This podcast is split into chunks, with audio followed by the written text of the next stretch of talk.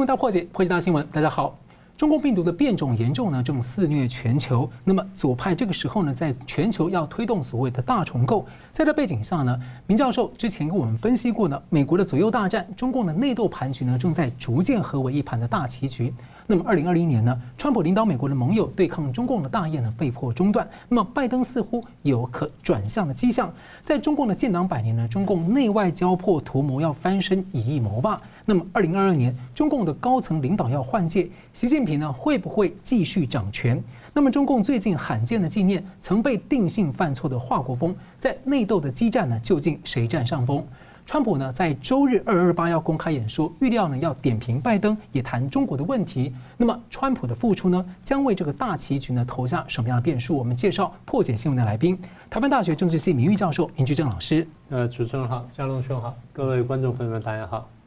总体经济学家吴江龙老师，主持人好，明老师好，各位观众大家好。我们最近看到美国政局哦，三十多名的这个民主党的国会众议员联署一一封信，要求美国总统拜登呢放弃他专有独有的这个发动核武器的专属权利，而且要考虑变更指挥和控制权。在这个流程里面呢，要先纳入副总统、国会议长、国防部长、司法部长，还要再加上国会的授权，这流程越来越复杂化。那么，其实川普时期的时候，他曾经拒绝承诺美国不首先动用核武，也就是说，美方可以先制打击来吓阻潜在的核武敌人。那么，拜登政府呢，最近也保持类似的立场。蓬佩奥在一月份卸任国务卿之前呢，曾经投书批评中共是核武疯狂。他指出，中共呢核武方面在蠢动，他的核武武器库增长很快，最快，而且很不透明，又建立了陆海空三位一体的核打击呢。虽然中共一直声称说不首先动用核武，不过却有证据表明共军正在采取预警发射的态势。所以，请下先请教明老师哦，你怎么看说同党的议员居然要拜登来分享他的这种核武权是很罕见的？从美国的这种全球军事防御格局哦，跟美中的军事对抗这个事件呢，会有什么样的意义？呃，如果一句话说完的话，就是说这封信的意图呢，是要部分的限制美国总统的战争权。那么，在美国宪法当中呢，这个谁发动战争呢？呃，一直是有点争议的，因为他看看到一般来说什么宣战什么等等呢，是美国国会，但是总统是三军统帅，所以这两句话呢，中间它是有很多解释空间。所以其实一两百年来呢，美国宪法上面一直在对说，究竟谁有发动战争的权利呢？一直在辩论，到底是国会呢，还是总统？后来在这个。越战以后呢，这个东西比较明确一点点，因为当时詹森呢，詹森总统呢，在没有经过国会授权情况下呢，就派兵派兵，然后升高了越战，所以到了几十万部队都进了越南这边打仗的时候，国会才说啊，我们的战争权呢，好像被总统拿去了，所以他定了条款呢，约束了总统战争权，也就是总统在情这个情况紧急的时候，还可以主动判断说我派兵。但是你的派兵的动作三十天之内必须得到国会的认可，否则你必须撤军。所以国会把一部分这个战争权呢又拿回来。那现在在提出的问题呢，等于说大家双方就从新的一个角度呢再来辩论说，究竟这总统的战争权呢，那国会能够分到多少，或别人能分到多少？那现在因为特别讲是核子武器，所以我们得谈一下核子武器。核子武器一般来说，我们认为说是一种核核主用的武器，而不是主动打击。为什么呢？因为那杀伤力太大了。人类从这第二次大战广岛、长崎丢了两个原子弹之后呢，大家被那个武器的威力吓到了。当时讲它是原子弹，今天我们讲的是核子弹。原子弹是核分裂，核子弹是核融合，核融合就释放的能量更大，所以那个爆炸威力更大，所以大家更害怕。那不管原子弹、核子弹呢，你做的小一点点呢，它叫战术性武器；做的大一点点叫战略性武器。战术性武器就是消灭对方一部分军队，打掉港口、打掉条船或打了什么，也就对这个国家的命运可能没有太大影响了。但对这一场战争或这一个战役，它的结果或许会有影响，这叫战术性武器。战略性武器就是这武器一用之后，对方可能就要投降了，是，甚至灭国了，甚至灭种了。这个战略性武器，那所以我们今天谈的这个核子武器呢，其实我们更多讲的是战略性武器，不只是核，不只是战术性武器问题。那么这个为什么现在这个问题变那么严重呢？因为它牵扯到一个反应时效。大家都知道，在冷战时期呢，美国跟苏联进行军事军备竞赛，军备竞赛最激烈的部分就是核子武器啊。当然，核子武器分两个部分，一个是弹头，然后一个是载具。呃，我们就把话题简化。美国打苏联，苏联打美国，大概多少时间呢？三十分钟以内。哦，大家 不要以为说这个美国跟苏联都在北半球，所以这个飞弹会这样飞，不是的，飞弹是这样飞的，它走北极，是因为地球是扁圆的，上面这个距离比较短，所以走这边比较近。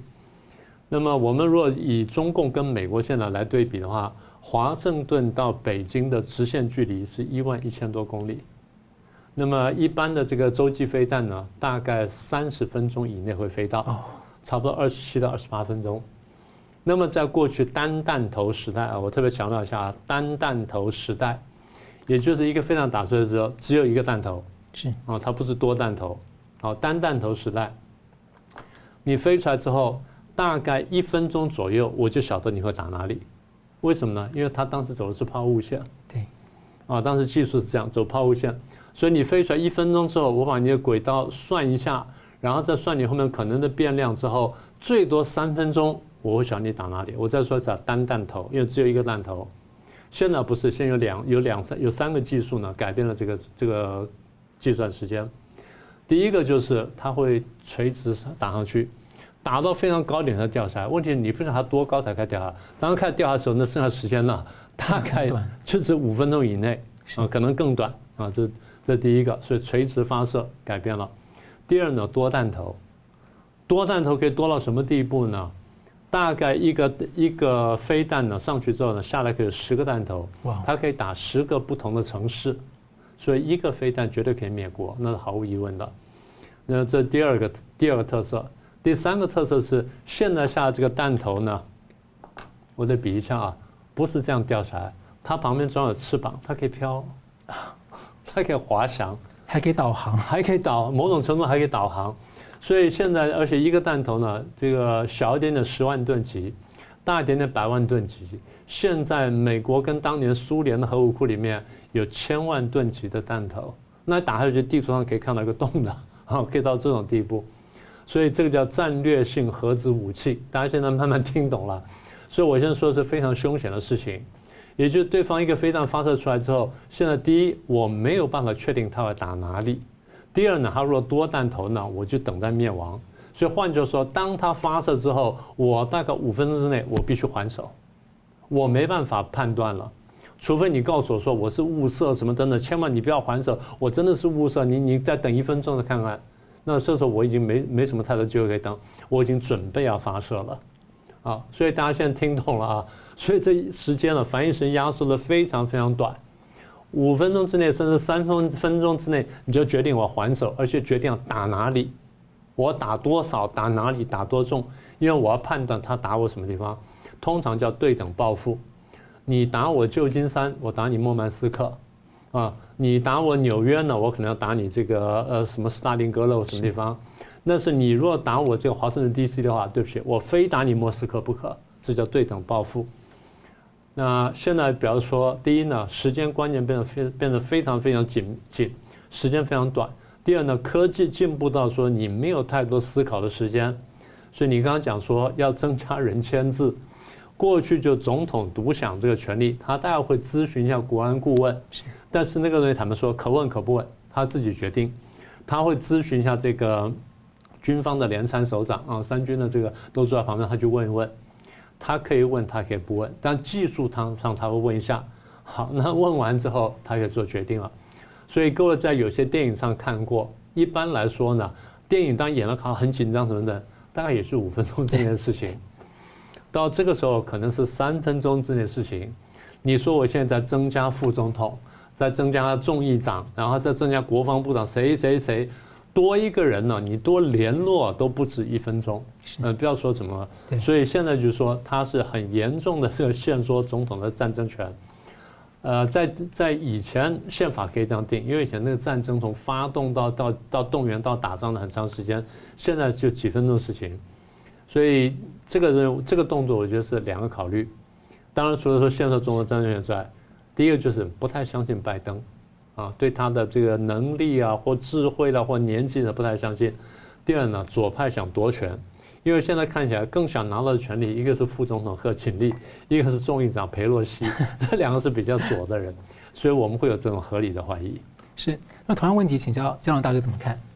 哎，关于这个核武政策呢，它首先产生的倒不是说像一般的那个飞弹啊丢来丢去，它其实重要的是它的这个。吓阻能力啊，那这个吓阻能力呢，就是说我我跟你产对你产生重大的破坏，于是就产生另外一个概念哈，就是它其实是一种心理上的吓阻，而不是真的要要动手，因为这个核武器的哈，它有一个不轻易使用嘛哈。对。那再来一个呢，一产生下一个概念呢，就是反吓阻，或者叫做核报复啊。那就是说，如果你对我使用核子武器，那我一定哈，就像刚才明老师谈到的哈，就是我要反。反击嘛哈，要报复，那这样就构成保证相互毁灭哈啊，这个概念呢，这个在战略理论里面，就是核武器诞生以后是一个很重要的概念。也因为核武器诞生之后，主要大国之间再也没有正那个正式的战争，核武器诞生以后的战争都是大国对小国，算是一种惩罚性，还是维持区域稳定的。大国大国之间的争霸性性争霸性质的那种大规模的战争就没有了啊，大家可以看得出来。然后呢，现在发生发发现呢，是针对核武器发射核武器的决策机制去做做那个攻击啊，比如说现在呢要分分权啊，这个拜登总统的核武器的这个发射权，这个。民主党内部想要去分这个权利，这个是针对决策机制，然后呢，时间的延长也会产生像刚才明老师提到的，就是反应时间被压被被那个挡下来了哈，就是不能在很短的时间内做出判断、做出反击。那这个有有一个问题就是啊，如果核武器落到恐怖分子手里，啊，这因为我们那时候九幺幺的时候啊，是我人在曼哈顿，那个时候听过几天以后听说那个没有成功以后听说。当然，这这个是传闻哈。恐怖分子把核武器拆解到美国组装，准备再对美国诶对纽约做第二次攻击，啊是这样子。就是说，假设了哈，恐怖分子拿到核武器，而且电影演了很多次啊。对对对，就是说这是一种假设情况哈。因为实际上核武器的话都是假设情况。假设你要攻击我，我要怎么办哈？是。因为除了二战那个那个日本被丢了两颗以外，再也没有那个丢过核子武器了哈。那所以呢，在这种假设情况里面，人们的国家安全概概念有心理层面，心理上要有安全感。啊，那如果是恐怖分子的话，很麻烦，对不对？那现在比恐怖分子严重的一个地方，就是中共是集权专政的专制的体制，然后是一是不但一党专政，而且是一人独裁。在这种情况下，他的核按钮就是归习近平来管，对不对？而且那个军委会里面的那个，哎，其他政治局常委也没有在军委会里面哈。是。所以整个简单来讲，就是习近平决定要不要按钮嘛。那这种情况下，集权专制加核武。坦白讲，这个是美国国家安全的噩梦，很像你把核子武器交到恐怖分子手里，啊，类似这种，以后这种情况去推推去推想，就你要用那样的假设去，对对对，你这样去想想象，因为对方是那个不但是专政的体制，而且是独裁的体制哈，那个党内权力定于一尊啊，这种情况，这种情况意味着什么呢？意味着说美国可能有发动斩首行动的正当性，所以现在开始那个。那个也要不不但要看美国这边的核决策机制，也要看看中共那边的核决策机制啊。那刚才呢，那个明老师谈到的苏联部分哈，因为美国跟苏联之间其实还算是现在事后看起来都还算是客气的哈，所以他们冷战是冷战。就说苏联呢，它的哲学、宗教、文化、艺术哈，科学方面其实还是接近西方了哈。就相比之下，没有像中共这种它灭绝那么彻底。中共不一样哈，你看看中中共哈，虽然说理论上也是什么马克是列宁的哈，好像很靠近苏联，但是不是哈？你会发现中共这种集权专政体制哈，严格讲它就是毛泽东的政党啊。虽然经过邓小平改革开放，但是其实很多地方它是它是没有改变的哈。所以让中共这样的一个体制又掌握核武力的话，那么对美美国本来希望它改革开放以后哦走向转型嘛哈。经济转成市场经济，政治转成民主政治，哪怕是渐进的民主化机制都可以。结果现在完全不是破灭啊！对中中共的期待整个破灭。这个时候核核武器的问题，这个老问题冒出来了啊！就是原来对于中共觉得说他还有可能转嘛哈，没没关系哦，还可以扶持他，促成他的和平演变嘛。现在不行，所以呢，现在感觉出来核武器的问题，其实重更更大的重问题是出在中共这边啊，因为他几乎没有约束嘛哈。然后呢，美国这边的话呢，民主党内部可能就因为这这些全部是民主党的那个众议员，没有共和党的，这个意思就是说，民主党人知道一些事情啊，那就是知道拜登呢可能不适合来做这个决定哈，那就是担心他有老年痴呆症嘛哈，或者担心他的那个，呃，其会就是他有很多其他的担心，他会居然美国历史上前所未见，居然去挑战，哎，挑战最高这个领三军最高统帅的这个军事上的权力啊，包括核核按钮的权力，这个是前所未见的啊，所以呢，这里面可以看出来，民主党人自己都心虚，知道这个拜登有问题，然后呢，趁着那个川普还没有回来。赶快把后续的事情赶快搞定哈，我们可以这样的理解了，就是民主党人怎么会对自己的总统这么不客气、不礼貌，对不对哈？应该是对拜登很担心哈。如果拜登是本人真的有有那个身体上的问题的话，这样还情有可原，但是也不对，因为这样子延缓了美国的核反应机制能力，哎，这样子。关于核威慑的应用啊，并不局限于军事上的对抗，我们可以举一个例子来说，中共如何用核威慑。在金融领域来做出一个反对美国的反击，这个事情发生在二零零五年七月二十，呃，七月十四号的时候，那个那一年二零零五年的四月二十三号左右，那个参议院通过一个汇率保护条款，要求人民币升值，啊，因为中共当时的贸易顺差已经很庞大，哈，那美国要求人民币升值，中共不不理会，最后参议院做出重大决。法律效率的决案，就决议案，限人民币在六个月内升值，否则的话，中国输美产品要课百分之二十七点五的关税，好，然后再来呢，那个在这个压力之下，中共显然必须做让步，可是中共知道不能在压力下做让步，所以要把压力先顶回去，怎么顶回去呢？同年的七月二十一号，就三个月后，哎，七月十四号，三个月后，那个有一个论坛，中共国防大学的教授叫做朱成虎，就是朱德的外孙。发表一篇文章说，如果美国胆敢在台海冲突中对人民解放军开枪的话，那么中共的核核子武器将对芝加哥以西一百个城市发动核攻击，那对美国发出核子恫吓、核子这个吓阻。结果呢，这个一中英文报纸啊头版报道，一个礼拜后，中国人民银行在七月二十一号晚上七点召开会议，宣布人民币升呃那个升值，就接受美国条件。他在美对美国下跪之前，先发出核子恫吓，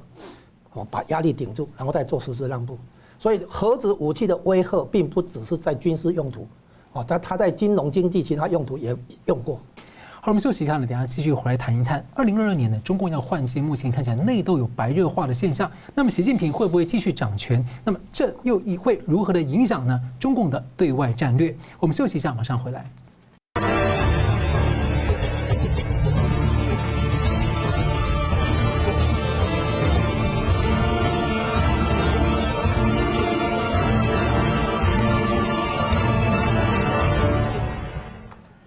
回到《新闻大破解》。二零二一年呢是中共建党百年呢，中共要以役谋霸，那么呢要企图摆脱他的内外交困。二零二二年呢，习近平他两届的党总书记的任期呢已经届满十年，那他是要循惯例交棒呢，或是继续要掌权下去？在明年下半年呢，中共二十大要开会见真章。不过在这之前呢，这个。除了中共一贯呢对老百姓是所谓的维稳之外呢，习近平呢会不会放更多的力气在所谓的安内，也就是处理中共的内斗问题？那么本周呢，中共很罕见、很罕见的高调举办了一个华国锋明旦百年的座谈会，不过习近平没有参加，而是江泽民派系的常委呢王沪宁两人参加。那。大家就给他解读啊，这个习派、江派、反习派的战况啊，究竟是如何？外界是有各种各样的这种解读，所以请教两位，我们先请教这个焦龙老师啊，您觉得说明年的中共二十大之前呢，习近平处理内外的比重如何？那么习江之间的斗争啊，目前谁可能占上风？有没有哪些线索可以看？诶，习江斗争的这个情况，我先简单回应一下，就是啊，肯定是习近平占上风哈，这个我后面再解释。那么现在我们看到习近平之前哈。用反贪腐的那个办法来那个强化自己的权力，把江泽民派系对权力的控制逐渐的那个挤压到一边去。好，这个方面明老师有很多的分析。那我们现在看到的情况，包括江泽民的孙子博裕资本哈，可能要从香港搬到新加坡去。啊，另外呢，有关稀土的那个问题哈，这个因为大部分是掌握在江派手里啊，但是因为稀土问题哈，美国这边已经有所预防，他去找中国大陆境外最大的稀土公司澳洲的那个 Linus 公司。在德州那边还有其他地方哈，恢复生产稀土。是，所以呢，真的有稀土战争的话呢，美国应该是有准备的，因为美国原来也是稀土大国，是，是后来为了减少对环境的污染，才让中国大陆来生产这样而已。啊，那所以呢，稀土严格讲来不不构成一个对美国有效的武器，但是对中共内部来讲，谁掌握稀土可能是一个权力斗争的一个大饼这样子而已。对，过去主要是在江派手上嘛。对，那现在问题是这样哈，就是。中共的那个，因为今年是建呃二零二一年哈建党一百年，是也是那个习近平下一任要能不能接任的一个逐渐进入交班时期哈。那中共内部的权力斗争其实跟经济情况有关。嗯，你去看一下哈，毛泽东当年是推了他的那个根据他的理论啊，他的毛泽东思想、列宁理论等等、马列主主义理论等等，他去推当年三面红旗是啊，那个总路线、人民公社对不对哈？这个三面红旗这些。做下去的结果造成三年大饥荒啊，自然灾害。那结果呢？这个政策失败以后，毛泽东当时没有人可以顶了，至少要自己出来承担，所以退居二线，号称了哈。然后呢，让刘少奇、邓小平、陈云等等来收拾善后。结果呢，毛泽东当然不甘心，于是开始那个准备反扑，最后搞成文化大革命哦，是这样来。那文化大革命之后，毛泽东哎不，那个邓小平。要来结束毛泽东的经济路线啊，叫做政治上还是延续毛泽东一党专政，但是经济上要改革开放，啊，这样的一个情况。然后呢，他也是要先去这个以这个经济的那个号召来取得权力哈，从华华国锋手里来取得权力这样子。然后呢，到了那个那个江泽民会上台，也是因为六四之后哈，西方国家对中国大陆做经济那个制裁。然后他要重新会启动改革开放，所以邓小平在九二年南巡的时候说：“谁不改革谁下台。”啊，然后呢，江泽民赶快那个回到改革路线，不再往左靠，对不对？哈，这样子，所以你你会看到那个中共历来的交班呢，其实都跟当时的经济状况有关，就是要用哪一条路线来处理经济问题，然后决定谁来接班了哈。然后呢，到了习近平的时候，情况不一样。我们现在看一下哈。江泽民时代哈，因为中共那个时候还只是初步站稳，算是初步启动改革开放，算是改革开放的前期阶段了，啊，所以江泽民那个上来以后，他是跟资本主义妥协，他跟美国人哈拉啊喝酒干杯这样子，他等于在疗伤，然后到了习经过了胡锦涛的十年，到了习近平的时候，中共呢羽毛丰富，经济实力强大啊，经济总量变大，变成第二位，世界第二位，这个时候。他不是要去继续江泽民那个路线，对资本主义妥协，从就是从资本主义吸取养分来壮大自己。他现在要摆脱对资本主义的依赖，对中共现在要摆脱对资本主义的依赖，就是说在经济交流当中，跟西方国家市场经济国家经济交流当中，他要取得主导权，甚至于要取得控制权。好，所以习近平的路线跟江泽民的路线是不一样的。这就是说明了，如果习江有内斗的话。是习的路线会占主导，原因在这里，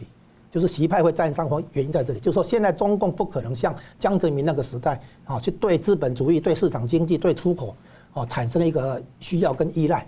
啊，所以他现在呢，觉得自己实力壮大以后，不能再像江泽民那个样子去依靠资本主义，好像向资本主义讨生活一样。话可能也是一个延续性啊，就是说，那个邓小平那时候是说，因为国力很弱，所以他要韬所谓的韬光养晦嘛。而到江泽民时代呢，当时他要吸取国际的资金进来，所以他就像呃，为了加入 WTO 等等，他就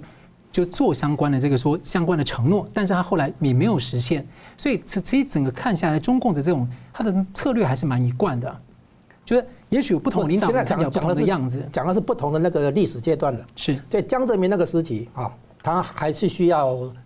争取出口市场，吸引外来投资啊！制造业那个时候每年六百亿美元的那个投资金额很可观啊。就是说江泽民时代，甚至于到胡锦涛，他是向外面依靠的，市场在外面，技术来自外面，设备来自外面啊。然后呢，他出劳动力啊，是这样子，还有那个政策这样子。那到了习近平这里的话，他情况不一样了啊。他实力壮大以后，对外面的依赖没那么高，然后他还有很多的贸易顺差。到国际上去这个拉帮结派啊，搞一带一路什么什么这样子，跟美国敢于对抗，很你还可以看出来，习近平完全抛弃韬光养晦这个路线。所以只要是中共内部决定不再走韬光养晦路线的话，那当然习江斗争里面习习近平路线会占上风。也就是说，权力斗争上，我估计习近平会占上风。原因原因在在这里。是那，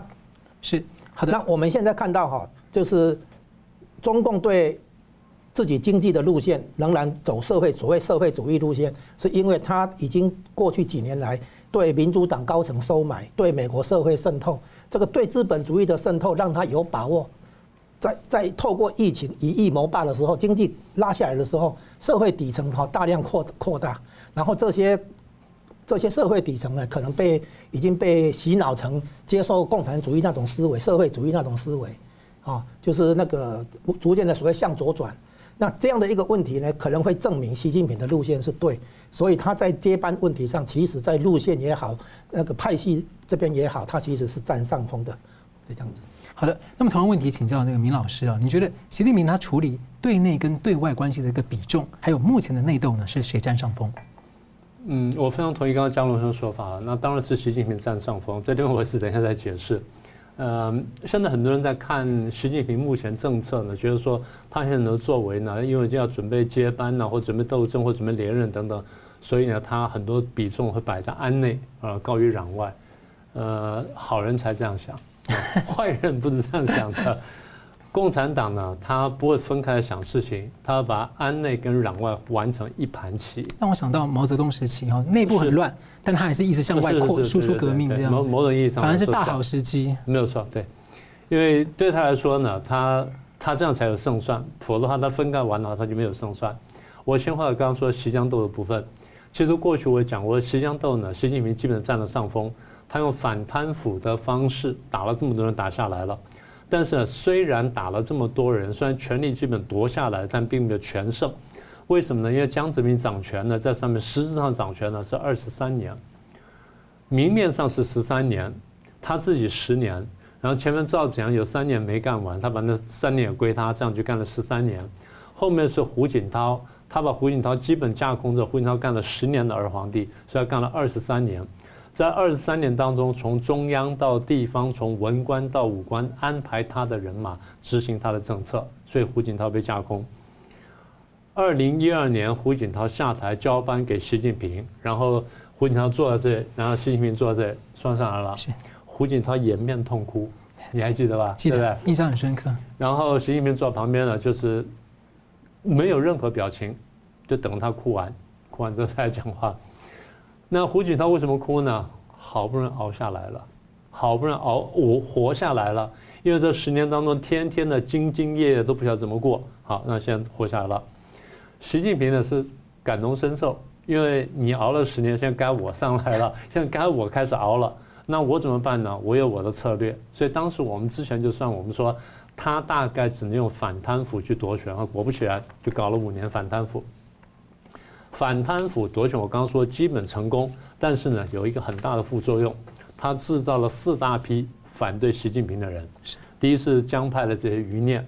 第二是中央到地方的贪官，第三是经商的太子党和太孙党，第四呢，军中反西派。就已经江泽民是闷声发大财。对，像你现在，现在就是说，你去挡人财路。你用这个挡人财路方式，然后去去去再建造你的权威去夺权，固然夺权成功，但这些人恨你入骨，所以这些人呢，从二零一三一四开始呢，时时刻刻想要打倒习近平，到现在多长时间？八年。嗯，所以中间很多事情、很多招数，包括反送中啊什么的呢，他们这些反西派都在插手，甚至这是美国大选呢，反西派都在插手，就像我说，借助这些舞台去把习近平的劣迹凸显出来，然后把他打倒。只是还没有成功而已。习近平是完全了然于胸的，所以对他来说，不但他的权位有有问有问题有危险，他的人身安全有危险，所以他时时刻刻想要对付他们。这就我们说的专制体制的弊病，这是几乎跑不掉的。那么如果说习近平明年想要连任，或者说修改党章，然后从这个呃停止了这个党总书记的位置。然后设一个主席的位，重设主席位置，他再去担任主席，那就不受到这个两任的限制，又可以再至少干两任。好，那不管他是要连任总书记，还是要转任党主席，他必须得分。那么得分现在看有两个两个很很重大的这个动机呢，使他得分。一个是建党一百周年，是啊，一百周年下来，我这个党主席呃，这个党的总书记干起来没有什么轰轰烈烈的事迹，我凭什么连任？第二，我要转任党主席，我得要有的有点什么功绩才对啊。那现在有个好机会什么呢？刚才姜文提到了武汉肺炎嘛，美国重创嘛，所以他可以以以以夷谋霸嘛。过去我们也谈过这个问题。那我们算来算去，以夷谋霸呢，他现在大概只有两个地方能够得分。一个就是美国现在重创了，我利用这个千载难逢的机会超越美国，甚至压制美国。我不一定要美国把美国真正打倒或消灭，我只要在某些问题或某几个重大事情上狠狠压住他，全世界都看见他丢脸，我赢他了，这样已经可以得分了啊！这样我就可以名正言顺去接主席也好，或者说连任这个总书记也好。那么这第一个。第二呢，收回台湾。或者说，如果没有能够全部收回台湾的话，想办法把台湾拉近一点点，比如说拉到一国两制这样的啊，你接受了，你看你还在那边活动什么的，但的确是一个中国下面的这个台湾地区啊，那样那样大概也是可以，所以我才反复讲，我说如果是这样考虑的话，第四次台海危机的几率是比过去要大的，但我不是说一定要发生啊，我再强调一次啊，很多观众刚才说啊，你说一定发生，我说不是。我只说第四次台海危机的几率比过去要大，我不说一定会发生。而且老师也谈过，就是说中共可能会借此逼美国，就是来签这个，就是中美第四公报，那就大得大得分，大得分，那那个就得分。就是我刚刚讲了，这真的是三盘棋下成一盘棋了。但是我还得把这个有关台海问题再说一下，就是现在外面人都讲说，两年之内收台湾，估计台海之间全面战争的几率非常非常小。除非美国跟日本全部都都瘫倒在地，否则这机会几乎不存在。好，所以对中共来说，安内攘外一次完成哈哦，对习近平来说要讲正更准确点，对习近平而言，安内攘外一次完成，我才可能做到这一步。你如果说我先安内再攘外，这东西弄不来的。我光安内呢，我没有那么多地方可以得分。好，那现在回到刚刚讲说这个。呃，自力更生的问题啊，因为刚刚江流生谈一下，我我刚刚有点感触。毛泽东的时候呢，讲自力更生，有个很重要原因，就是因为他被美国封锁，对，因为打了韩战，然后美国封锁他，美国封锁他之后呢，他就没有办法跟西方世界交流贸易，然后去进步，他只好被迫跟苏联集团去去交流，所以在这情况下，他就喊说自力更生。好，那这是没办法的事情，自力更生对中国大陆其实伤害非常大。如果当时改革开放的话呢，其实台湾早就被吃掉了，啊，那自力更生对中国伤害非常大，对中国大陆伤害非常大，但对台湾来说或对中华民族来说呢，保存了一块复兴的基地。邓小平说为什么要对外开放呢？因为他晓得说中国落后太多，中国跟西方世界呢这相距差太远了。有一个说法就是他们到外面去这个游历的时候呢，看到西方的剪刀跟热水瓶呢，都不是他能想象的了。哇啊！剪刀是陶瓷剪刀，然后不是金属剪刀。他还想做张小泉、李小泉剪刀，那还是铁的那种大剪刀。对啊。第二就是邓小平说对外开放，那江泽民是顺势而为，说进入 WTO 等等。那么习近平说现在又来讲自力更生，呃，崇拜毛泽东等等，那是一个部分，那是表面宣传部分。真正原因什么？他又被封锁了，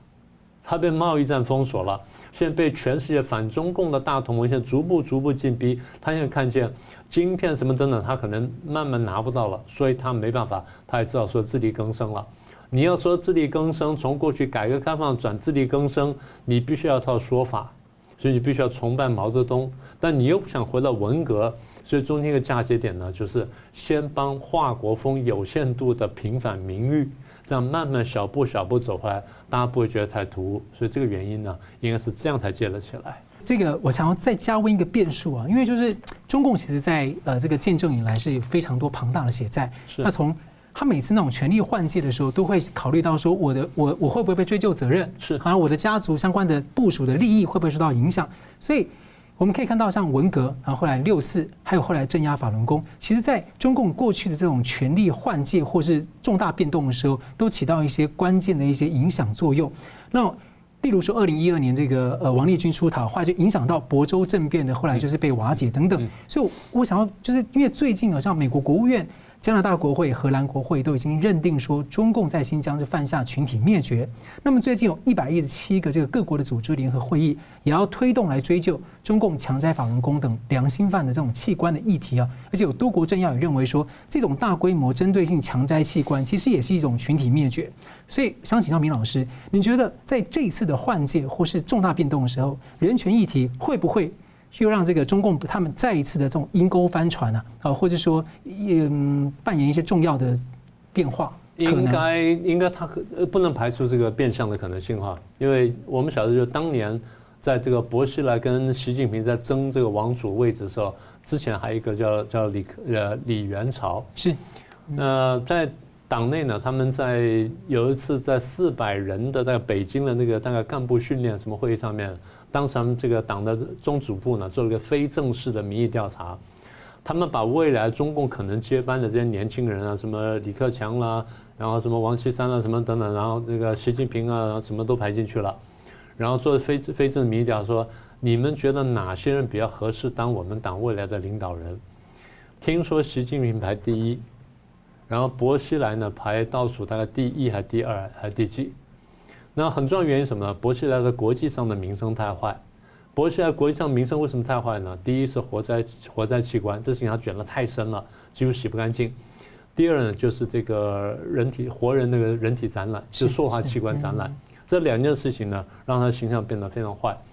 其实人权问题在在中共呢，看起来表面上是不存在的。中共说我们人权多好多好，他又告诉世界说。我们在新疆跟西藏的人权作为呢，可以是世界模范。这话你也敢讲？这话你也敢讲？全世界少一点知识人都晓得说你们是最坏的，那你还敢讲的话？所以大家说你睁着睁眼说瞎话，在骗在骗我。好，那今天大家在追着这事情，你说他担心不担心？他当然担心。所以我刚刚讲说，薄熙来当时被中共高层没有列入考量的重要因素之一，就是他在国际上的名声不好。而在国际上名声不好呢，恰巧是因为人权问题，而这人权问题是因为他卷入了法轮功，卷入了活摘法轮功学员器官的案子上面。不过当时组长阻挡着这个江泽民，他其实之前很多报道说，其实江泽民是希望扶他起来。是是，因为江泽民在这背后啊，因为江泽民是开始镇压法轮功的嘛，所以江泽民当在挑这个挑继任人选的时候，他想说，那谁能帮我这个镇压法轮功这事情呢，能够这个大旗扛下去？所以他当然会喜欢挑薄熙来，薄熙来看中之后就不断在这方面去做出努力，啊让求表现，让他看见。而恰巧在这个问题上翻了船，所以现在就是这个问题再度浮现。那你说会不会回去影响到中共内部换届？会的，因为只有中国内部也必须考量说。如果这个人上来，国际上名声太坏的话，他到哪里都走不出去的话，那这个人也不能当我们总书记。所以这因素呢，我们绝对不能排除。啊，那我们休息一下呢，我们继续回来探讨 这个川普呢，在周日要演说，那这是否意味着他要复出美国的政坛？这对局势会有什么样影响呢？休息一下，马上回来。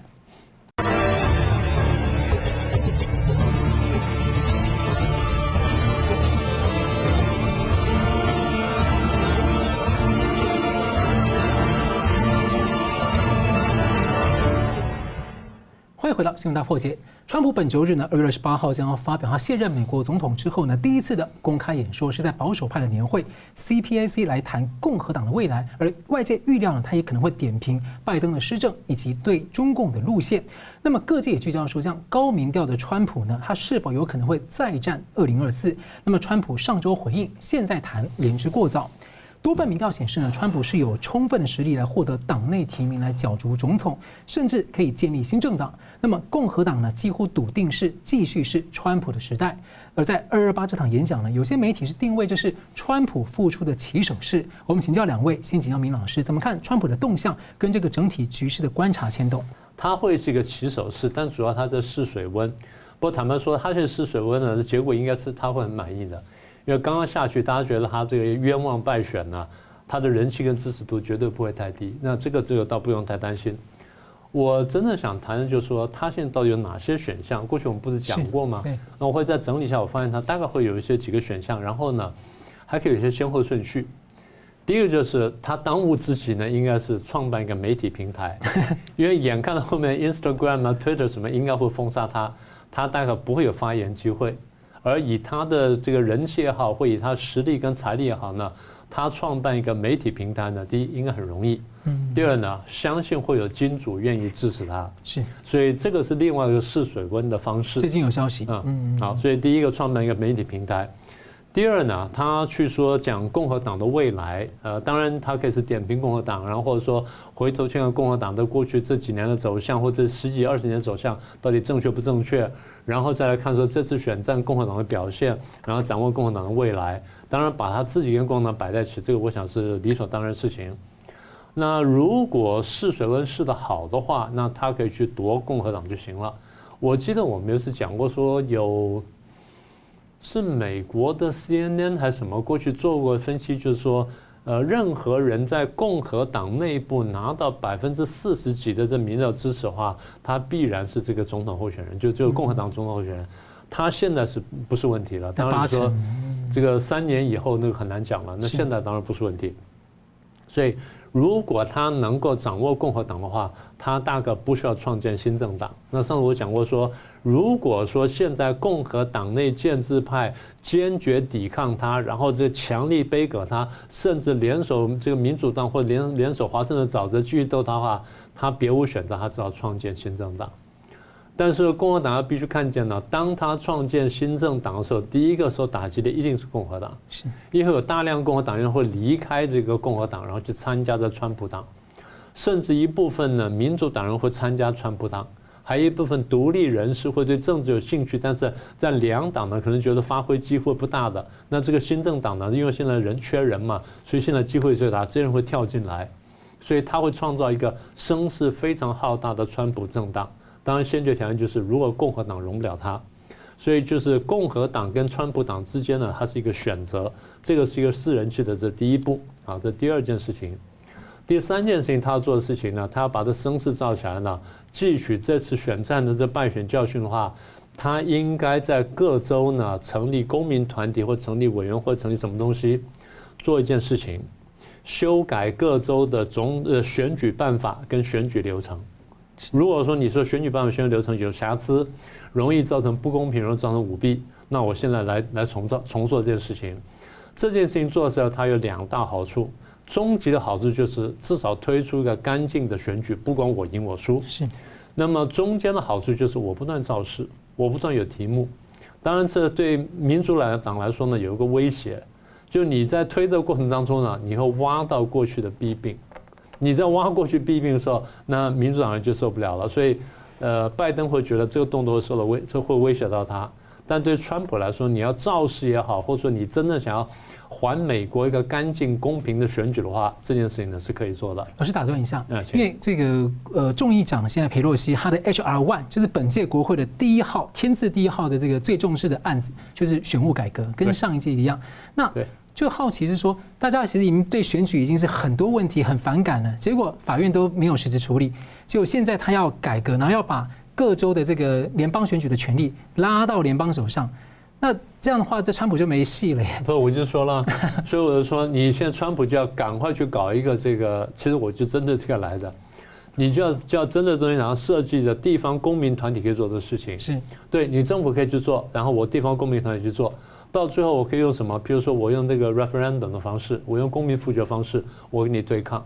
因为美国的法律呢，最后呢也还要诉诸民意的。如果说老百姓对你现在通过的法律有很大意见的话呢，这事情本身是可以被讨论。是，所以本身就是一个很好的议题。所以其实佩洛西这动作呢，有点说是告诉川普说，我做的事你赶快做的事，几乎是一个提醒了。你反而让他有一个好像冲浪一样，让对对对对对，没有错，一点都不错。好，这是第三个。第四件事情，我最近想一下，他一个事儿可以做，明年竞选参议员，对，直接选国会，直接选选选国会，因为参议员有三分之一其实三四席要改选，以川普的这个声望来说，他随便挑几个州，他可以当选的。还有人说，他就刚才选众议员，还可以当议长，呃，然后可以带领弹劾，可以，都可以，对，这两个这两个选项都可以。当然，一般来说，就是以美国传统来说呢，参议员去选总统很正常，是。那众议员选总统好像没有成功过。一般来说，这个大概总统是两种背景嘛，一个参议员嘛，一个是州长嘛。对。所以如果按照美国传统的话，他可以这样做。当然，你刚刚说那是另外一条路，他跑去选一个参众议员，然后再去选那个议长，也有这可能。但问题就是你要有把握说你在很很多州都能赢。但参议员要选赢呢，大概相对来说很容易。所以这几件事情做来之后呢，第一，他的声势就慢慢起来了。而这个事情可以闹四年，这个事情可以闹四年，就四年之内呢，你不乏话题，你不时可以弄出话题来，不弄的话呢，就保持热度。好，那么但是我们还必须考虑一件事情，到了二零二四年你要再选的时候，那时候他七十八岁，跟现在的拜登年纪是一样的，是啊。当然，你已已超过当年的这个雷根的年纪，那没有关系了。现在就是说七十八岁，反正已经有先例了嘛。你第二位七十八岁的时候也可以。重点是你有把握，你那时候健康情况很好吗？啊，这东西是这个这是一个生物规律嘛，你得考虑一下。好，那再一个呢，比较实质问题就是反川普的力量并没有消散，反川普的不管是民主党也好，啊，部分的共和党人也好。华盛顿沼泽也好，或社交媒体或者大企业也好，都还在这里。如果说你现在起来动作大的话，大家会不会提前打你？这东西你都得得有考虑。所以我觉得他现在做的事情就是，呃，还是我刚刚说的，学乖一点，少讲大话，谦虚一点，做些实在事情呢。然后偶尔制造一下话题，保持能见度，等待时机好的再一次出手。看看刚刚那几个选项呢？到底做哪一个最有利？我觉得是他现在其实最合适的事情。那么同样问题也请教佳龙大哥，怎么看川普这样的动向跟他的整体局势怎么牵动？我们现在看到的是，川普在做两件事。第一件事情呢，哎，我们借用中共的比比喻了，一个叫组织战，一个叫宣传战啊。所以他在宣传部分，他首先要掌握媒体啊，就像林老师刚才提到，他必须打造自己的保守主义的。一个平台啊，一个媒体的平台，然后呢，发出声音，保持热度啊，这是第一个。这是以前哈，我们借用一个比喻哈，以前共产党讲输出革命，现在共产党讲输出渗透，然后呢，渗透的对象首先就是媒体，再来呢，诶，年轻人、教育界等等哈，文文文化界，所以呢，共产主义的左左倾的思想，现在在美国逐渐的那个对。弥漫啊，然后慢慢长大以后，现在这很多人现在很奇怪，美国现在出现很多。那有共好像是跟共产党同调的这种情况，所以呢，川普要对付很多问题的话，这个媒体啊，那个教育得出，话语权、论述权，这个要要抓住，这是第一个。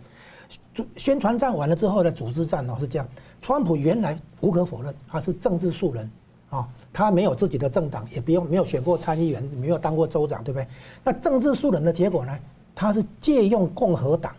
的旗帜哈。也帮共和党赢回白宫，哈，所以呢，他当时必须跟共和党的既得利益阶级或者所谓建制派妥协合作，啊，所以他其实用了很多建制派的人，然后到了后期的时候，这些建制派的人呢，变成反川普了，啊，所以我们看到这个现象，所以呢，他现在呢要把反川普的建制派的人洗出去，啊，所以然后呢，等于是效果上就是拿下共和党，所以我说他他以前先是借用共和党。然后呢，要吃下共和党，就是目前他在做的事情啊，就是回到保守派的这个哲学跟路线。所以呢，这个川普以一个政治素人啊，他借用共和党，然后现在要做的是拿下共和党，就是把反川的共和党人，包括建制派啊，清洗出去。哎，这里面看到一个人嘛，啊，就是副总统彭斯。其实他原来是共和党建制派的，是布希家族那边的人。哦，他等于是哎建制派派来卧底。布希的，哎不，那个川普的哈，然后另外一个人就是原来的驻联合国大使那个海利，他也想出来选总统，然后现后来批也川普不行了，啊，起来出来借起来批川普，现在想跟川普求和，川普拒绝接见嘛，啊，你会看到川普用了很多共和党人，后来居然没有站在川普这边。另外一个例子啊，就是那个最后一个保保守派那个大法官啊，那个那个什么巴雷特啊，哈，嗯。后来听说，那个巴雷特其实是麦康奈介绍的，就是共参议院共和党领袖麦康奈介绍的。其实三个大法官还有司法部长都是麦康纳介绍的。那到后来，大家看看到麦康纳起来那个反川普，对不对？现在才明白为什么这些人，包括司法部长，到十二月二十三号才辞职。其实这些建制派都在抵制，明的或暗的在抵制川普。那所以川普要掌握真正掌握共和党，不只是掌握共和党的选民、共和党党员。他还得掌把那个建制派的人洗出去，真正抓到共抓住共共和党这样子，而这个是组织上的部分。好，然后呢，政策路线的话，川普这边他其实知道，他第一件事情他要对付中共啊，这个毫无疑问，因为中共对美国的渗透哈，其实现在看起来还蛮应该说蛮成功的了哈，就是把美国还算搞得那个不只是病毒哦，这样子，就是说就这一点来讲，中共内部会给习近平那个加分的啊，所以习近平把美国算是搞得那个那个有点头昏转昏头转向的了啊，所以对付中共肯定还是川普要的路线。第二件事情比较大家比较少提到的，就是他要收回金融，就是收回美元的发行权，改造联准会。那个联准会呢，名义上它并不是正正式的联邦机构啊，虽然它的那个呃主席、副主席等等啊，还有理事要国会同意啊，但是呢，结构上它还是一个民营公司。那以前这个美国成立过两次中央银行又取消，就是国会的授权都是有限的，二十年这样。那将来的话，川普可能会改组这个联准会，把联准会纳入联邦体制内。然后呢，让联邦政府收回美元的发行权，那这件事情呢，严重冲击到深层政府，因为深层政府背后的势力就是金融啊，金融家族、金融财团。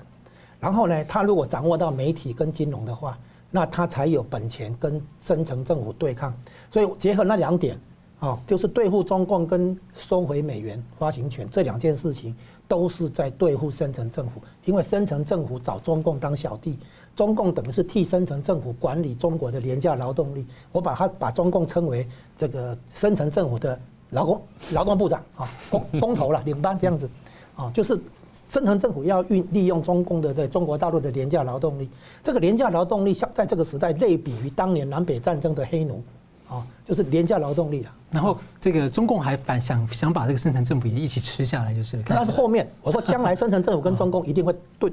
对决了哈。所以川普的路线对付中共，然后呢改造金融，对不对哈？然后呢当当然之前要先吃下共和党，这些全部都是要对付深层政府一定要做的事情。然后第三点就是刚才明老师提到的，要改革选举制度，不能让选举再这么搞下去。所以他有这三件事情要完成。如果他完成这三件事情的话，他已经是美国历史上最伟大的总统。好，节目最后呢，我们各用一分钟来总结今天的讨论。我们先请吴老师。我们现在发现了民主政治的运作里面，有人当好人，就是推动创创新、组织资源、承担风险、创造利润，这是当好人。另外一种是当坏人，就是你的财产我要把你供过来，好，我我要用国有化的名义，哎，我用那个。哎，分哎分配财富的名义哈，这个从分配的名义等于把把你的财财产拿过来，这是当坏人，哦，那个人类当中一定有好人也有坏人，那好人呢不但要自己努力，还要对付坏人的这个欺负掠夺，所以我们现在看到了从个人到社会到国国际政治里面，就是看到社会主义跟资本主义之间的那种这个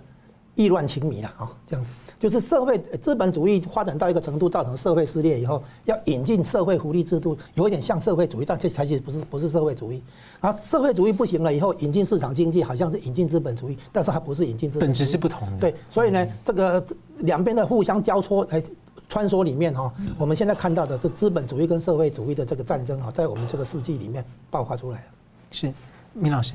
呃，中共政局这盘棋呢，大概我们有几个观察时间点，说说了刚刚那么多啊。第一个是今年的两会，嗯，啊，正常时间是三月份，我看他们这次会安排到什么时候，所以今年的两会是一个观察点。第二是明年的二十大，因为无论如何他得开开这个二十大了啊，明年的二十大。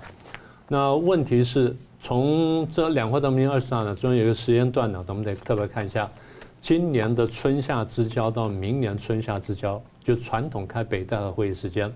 不管开不开北戴河会议，但是这个动员呢，那个就是跑不掉的。所以换句话说呢，这是我们观察中国大陆的政治动向的这个几个这个时间点。那第一个，在美国方面呢，基本上呢，左右大战跟上下大战呢还会持续下去。但是看起来呢，川普会是一个重要的主角，不管他是不是总统，不管他将来做什么事情，他会是重要主角。所以这是我们观察点。但对台湾来说呢，我们要注意就是这些事情呢，都可能会烧到我们。啊，因为他们最后没有办法的时候呢，都可能会动下台湾。那么中共尤其有可能，军统部分析过的，有可能会动下台湾，然后台湾当做一个筹码去去玩美国。那这个时候呢，台湾得特别注意。所以我们并不希望，但是我们也不能逃避。所以我们要非常警惕的注意，说万一发生第四次台海危机的话，我们怎么应对？我们非常感谢两位来宾很精辟的分析，也感谢观众朋友的参与。新闻大破解呢，我们下次再见。